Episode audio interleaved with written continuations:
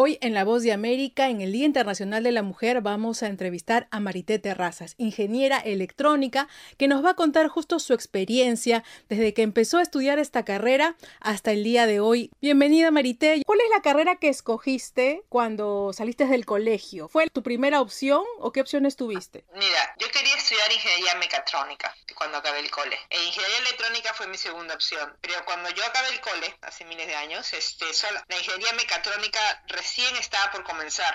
La uni había recién lanzado la carrera y yo en ese tiempo estaba, entré a la pre-uni y ahí conocí varios profesores de electrónica y ellos me comentaron, mira, la carrera recién está comenzando, recién están armando la currícula, no tienen laboratorios, o sea, me dijeron, ahorita está todo muy incierto. Y ellos me recomendaron, entra a electrónica, ya sea en la uni donde quieras estudiar, y vas a tener mejor laboratorios y si te sigue gustando la mecatrónica, pues ya de ahí agarras otros cursos, ¿no? Pero este, entonces así fue como entré a electrónica y ya luego postulé a la católica porque dije, si voy a entrar a electrónica, bueno, entonces ya postulé a la católica que también tiene buenos laboratorios y todo, entonces este, y menos problemático, ¿no? Yo recuerdo una vez que me comentaste que ingresabas y eran solamente como un grupo muy reducido de mujeres y la mayoría hombres, ¿fue así? Sí, mira, los dos primeros años son de estudios entonces ahí está todo mezclado, ¿no? O sea, son todas las ingenierías, ¿no? En lo que hacen estudios generales. Y ya cuando pasé a mi carrera, a mi facultad de ingeniería electrónica, había clases donde yo era la única mujer o a veces éramos dos en el salón, ¿no?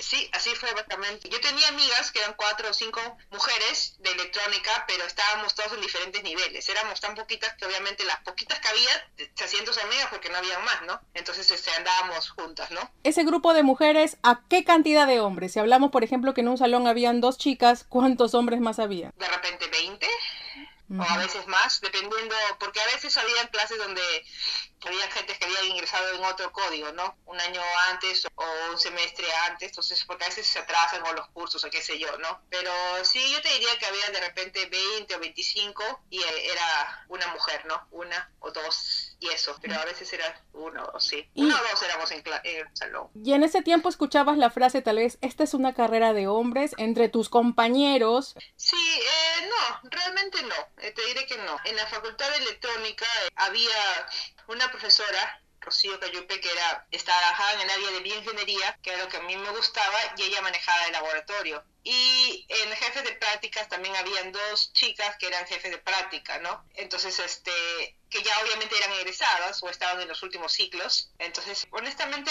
yo nunca sentí eso en, en la universidad, ¿no? Eh, de que era tema de mujeres, el, el, tema de electrónica. Obviamente te das cuenta que eres una o dos nada más, ¿no? En la carrera y ves que la mayoría son chicos, sí. Pero, honestamente, todos los chicos, o sea, siempre nos trataron bien, ¿no? Así que por ese tema no hubo eh, problemas, ¿no? Además, como te dije, todos se conocían, ¿no? ¿Qué te motivó a estudiar eso? O sea, ¿qué es lo que te llamó la atención para estudiar ese tipo de carrera? Mira, a mí siempre me gustó armar cosas, siempre tuve inclinación también hacia los números. Mi papá es contador, pero a él siempre le gustó la mecánica y mi abuelo era mecánico. Entonces, siempre sentí esa atracción, ¿no? Y cuando yo iba a Cusco a visitar a mi abuelo, él tenía su taller mecánico, tenía sus tractores, trabajaba en cosas, entonces este siempre me llamó la atención, ¿no? Y como te digo, a mí me gustaba armar, armar cosas. Entonces mi intención era trabajar con robots. Eso era lo que a mí me llamaba la atención. Luego ya en la carrera descubrí lo que era la bioingeniería, tema de los equipos médicos y ya me incliné por esa área. En sí, en total, ¿cómo resumirías que te fue en estas carreras? Ahora, por lo que te he escuchado, claro, entras a una universidad y ahí es el traslado a otra, ¿no? No, no, yo, yo estuve en la pre-uni pero este postulé a la católica. Una vez que decidí, sí, cuando yo decidí que iba a estudiar ingeniería electrónica, yo ya había visitado la uni, eh, ya había conocido cómo era el ambiente en la uni y fui a verlo también en la Universidad Católica. Los laboratorios, obviamente vi que tenía un más tecnología para los laboratorios de electrónica en la católica, entonces decidí postular a la católica. Además que mi papá es egresado de la católica y mi tía también. Hay que seguir la, la rama familiar. Me pareció que, o sea, estaba, estaba, tenía buen, buena base uh -huh. la católica. Entonces, este, ya postulé a la católica y ahí, ahí es donde estudié la carrera, ¿no? Y además, como te digo, conocí ahí varias chicas. Algo que pasaba era todos los años había semana de ingeniería, entonces habían actividades, ¿no? Eran competencias. Uh -huh. Y como éramos cinco mujeres en toda la facultad, por así, cinco o seis de repente, te imaginas, entonces las cinco o seis que hacían algo de actividad éramos, los cinco jugábamos fútbol, las cinco jugábamos básquet. Yo soy tú, yo soy de tu tamaño, Isa, no somos altas. Este, entonces ya me veías, jugaba básquet. Tenía que jugar volei, no me gusta el volei, me doy la pelota cada vez que me golpeaba, pero tenía que ponerme para no perder por walkover. Así, así de, así éramos la cantidad de mujeres que habíamos en electrónica en esa época, ¿no? Yo entraba, me paraba, no hacía absolutamente nada, solamente iba para no perder por walkover y ya, ¿no? Pero, y así es como te conocías a todas las chicas que había en electrónica, porque no había más, Era, éramos ese grupito nada más, ¿no? En esa época. En esa época. Y entonces tú consideras también que esta carrera, o sea, era apta para todos. En algún momento dijiste, no, esto es solo para hombres. Afuera sí, eh, cuando ya estuve haciendo prácticas, sí, ¿no? Tú dicen, ah, una mujer es ingeniera, sí. Ah, ok, este... Y a veces dicen, bueno, pero de repente vas a ingeniería o ingeniería industrial o algo más que no lo puedan ver con mucho, que te metes a, tú realmente trabajas en equipos, ¿no? Inclusive cuando yo recién comencé a trabajar con los aceleradores lineales, me acuerdo que ese era un tema con los clientes, ¿no? A veces cuando viajaba, me mandaron a Venezuela a reparar unos equipos. Y entonces yo entro y obviamente uno de los clientes me dice, ¿y tú vienes a reparar el equipo? Sí, le digo, porque primero que me vieron joven, pequeña, porque ¿no? somos pequeños, y mujer, ¿no? Y tú vas a trabajar con los equipos y tú vas a arreglar los equipos, y le digo, sí, yo voy a hacerlo, ¿no? Ok, me decían, igual, eso fue en Venezuela, por decirte, pero igual, yo iba, antes de trabajar con aceleradores, trabajé con diferentes tipos de equipos médicos, y yo iba de salud o a algún hospital y me decían, ah, ¿tú eres ingeniera? Sí. Mm, ¿Tú vas a hacer mantenimiento? Le digo, sí, yo voy a hacer el mantenimiento. Ah, bueno, entonces sí, por ahí era, ¿no? Que a veces los jefes de mantenimiento te miraban o, te decían algunas cosas, ¿no? Como que, ¿qué haces tú ahí, no? Pero, pero no, bueno, ya no, no, los escucha, nada más era hacer tu trabajo bien y ya luego iban a, aprender, te conocían y veían, ah, ok, sí sabe, sí sabe lo que tiene que hacer, ¿no? O sea, también a lo largo de estos años, hablamos de los principios de los 90 o ya 2000, ¿no? De que empiezas justo a enfrentarte con esa sociedad un poco machista o que veían una mujer en un rubro que mayormente no se veía. Hoy, ¿has visto algún cambio? Mira, Isa, en la industria en la que yo estoy, mantenimiento de aceleradores lineales, por ejemplo, en la empresa donde estoy trabajando ahorita, creo que somos 70 ingenieros, por ahí. Solamente somos dos mujeres. Y yo siempre he escuchado, cuando voy a hacer servicio en un hospital o algo, y me dicen, ¿y tú haces mantenimiento? Sí, porque es la primera vez que vemos una mujer hacer mantenimiento en estos equipos. O sea, no son muchas en mi área, que como te digo, yo sé que aparte de Cheryl, que es la que trabaja en nuestra empresa. Antes de que Cheryl entrara, que ella entró hace un año con nosotros, yo era la única en nuestra empresa. Y creo que en la otra empresa también hay una o dos, o sea, no son muchas aún en este rubro, al menos acá, que yo haya escuchado, ¿no? Y en Sudamérica no sabía decirte igual, y como te digo, yo he ido a Chile, a Bolivia a hacer servicios y todos siempre se sorprendían de verme, ¿no? O sea, lo primero era, ay, ¿qué? ¿Y tú vas a hacer el servicio? Y, y tú eres, tú sabes, tú vas a poder manejar el equipo, porque las máquinas son grandes, ¿no? Tú vas a poder trabajar con esto, no te va a pasar nada, necesitas ayuda. Y eso siempre lo ves, ¿no? Siempre hay alguien este, it. Que no les pasa a los chicos, ¿no? Este, cuando van a trabajar, los dejan trabajar. Cuando voy yo, a veces viene alguien y me pregunta, eh, si necesitas ayuda, de algún físico médico o algún técnico me dice, si necesitas ayuda, avísame. Y digo, bueno, gracias. Pero mira, lo, curioso es que también te lo dicen por lo chiquita. Exactamente, también por eso, sí.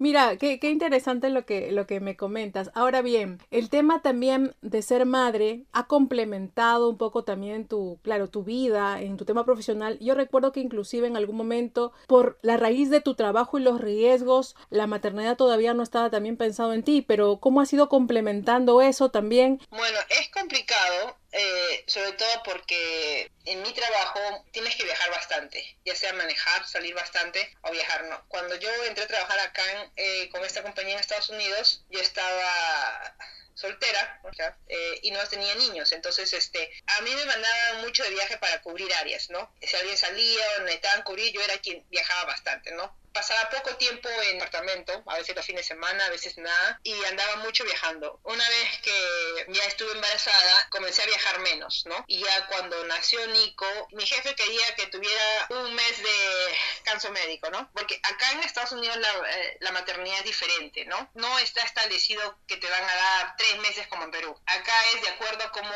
arreglas con tu jefe o con la empresa y, y las normas varían dependiendo del estado. Entonces, es, no hay esa licencia maternidad como ya. Mi jefe quería un mes y yo quería los tres meses. Al final, el que decidió fue mi doctor porque yo tuve cesárea y no me dejó manejar por más de una hora hasta que tuviera dos meses, eh, Nico. Entonces, no tuve el alta médica porque yo manejaba bastante, ¿no? Por ejemplo, en la ciudad donde yo vivía, en mi servicio, el hospital más cercano estaba a una hora 45 minutos y el más lejos estaba tres horas. Entonces, el médico no me dejaba manejar más de una hora por la herida y por el tema de la recuperación. Entonces, y te diré que la, la maternidad sí es complicada. ¿Tú recomendarías a otras mujeres estudiar esta carrera? ¿Las animarías a estudiar lo que estudiaste? Sí, sí.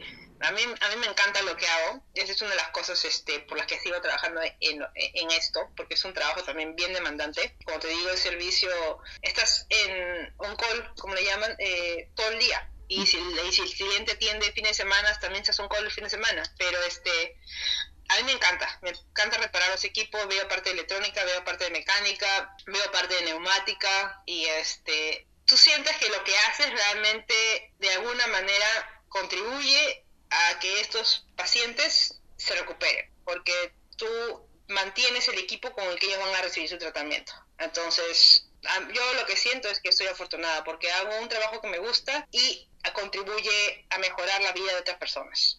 Algo que se me olvida es, ¿tuviste en algún momento alguna dificultad? En algún momento que dijiste, Ay, hasta acá nomás doy. Eh, ¿Has tenido ese tipo de, momento difícil dentro de lo que es tu profesión?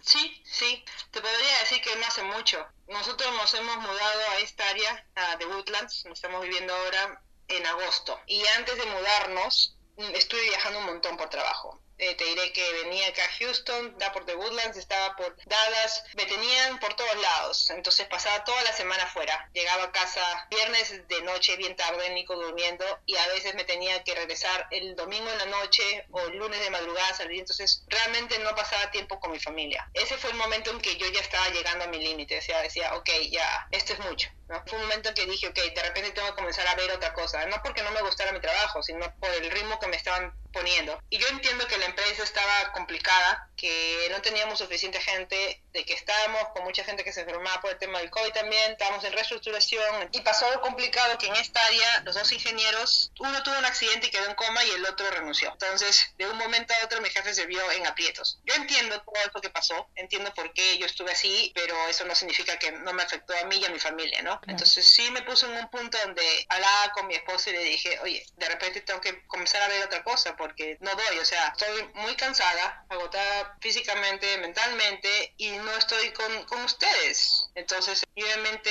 le afecta a mi esposo, le afecta a Nico porque no nos vemos, ¿no? Pero bueno, nos mudamos y las cosas están balanceándose de nuevo, ¿no?